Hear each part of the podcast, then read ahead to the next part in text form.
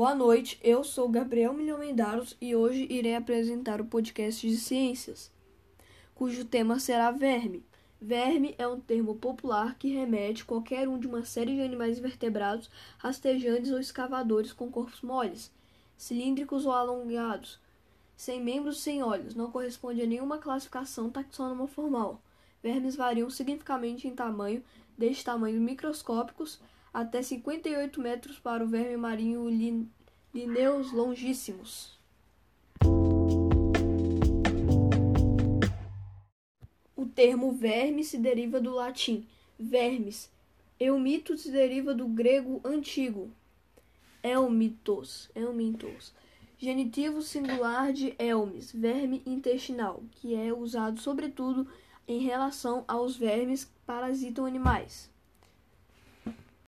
Vermes também pode ser chamado de helmintos, particularmente em terminologia médica, quando se referem a vermes parasitas que residem nos intestinos, intestinos dos seus hospedeiros, incluindo humanos.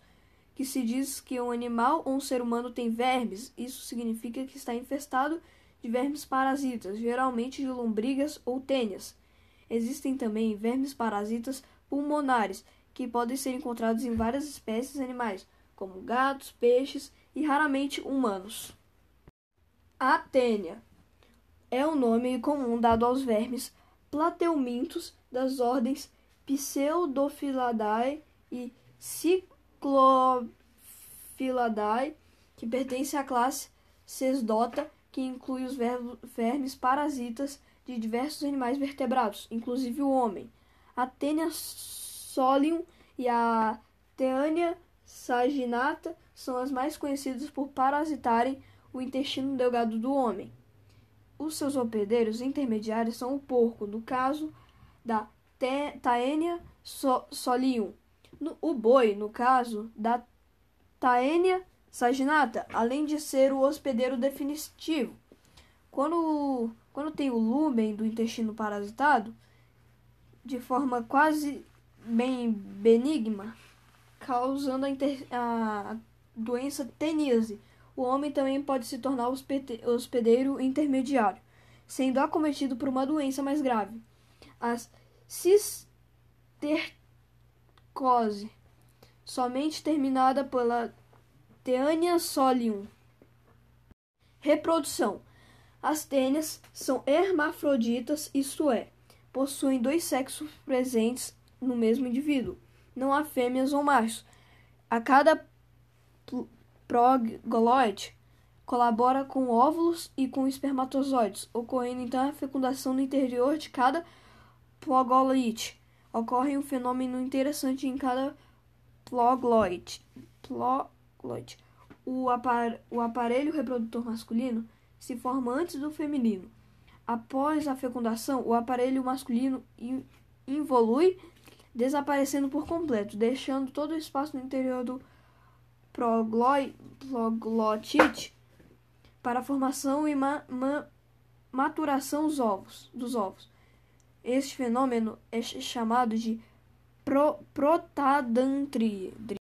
A teniane intestinal é frequentemente assintomática, mas em algumas pessoas pode causar sintomas de re reação imunológica como a eosinofilia náuseas, vômitos, diarreias ou obstipação dor ou dor abdominal, sensação de, de movimento, de movimento intestinal, sons e alterações no apetite. Em indivíduos subnutridos, pode agravar a desnutrição. A infecção não dá imunidade à reinfecção.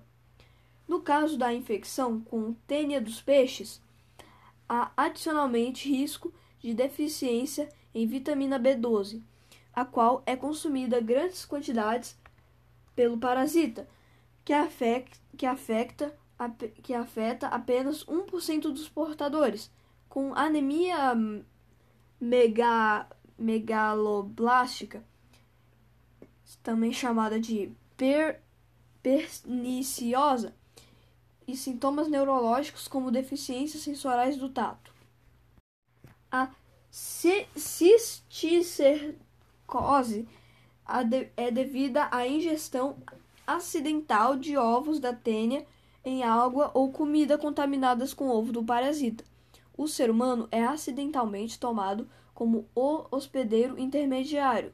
Os ovos eclodem no lumen intestinal e as encosferas invadem a mucosa intestinal, alcançando a corrente circulatória sanguínea.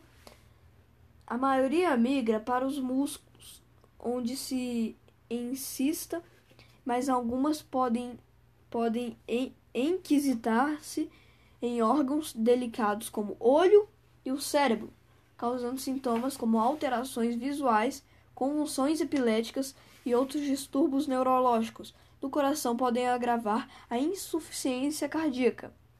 O habitat. As tênias, na, as tênias vivem na mucosa do intestino delgado, fixa através do, do rosto, as quatro cavidades do escólex, os, os saiticercos celulosai é encontrado no tecido subcutâneo muscular cardíaco, cerebral e no olho do suíno, e acidentalmente no homem e no cão. Bovis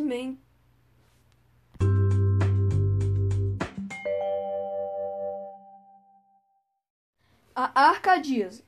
A arcadíase é uma doença parasitária causada pelo verme nematoda Arcaris lumbricoides, denominado popularmente lombriga. As infecções são assintomáticas em mais de 85 dos casos, especificamente se o número de vermes for muito pequeno.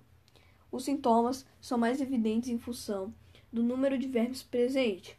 No início da doença, os sintomas são mais comuns, são falta de ar e febre. À medida que o número de vermes aumenta, podem surgir sintomas de inchaço abdominal, dor abdominal e diarreia. As crianças são habitualmente as mais afetadas. E nesse grupo etário, a infecção pode, ser, pode também dificultar o aumento de peso e provocar a desnutrição e problemas de, de aprendizagem. A infecção ocorre através da ingestão de alimentos ou bebidas contaminados com ovos arcários das fezes. Os ovos eclodem nos intestinos e penetram através da parede do intestino e migram para os pulmões, através do sangue. Ali invadem os alvéolos e depois migram ou são tossidos pelos brônquios até a faringe, onde são deglutidos inconscientemente para o esôfago. Depois passam pelo estômago pela segunda vez em direção ao intestino, onde se tornam vermes adultos. A arcadíase é classificada como doença tropical neg negligenciada dado é um tipo dado, dado que é um tipo de helmintíase, helmintíase transmitido pelo solo. Essas doenças são, por sua vez, parte de um grupo alargado de doenças denominadas helmintianeses.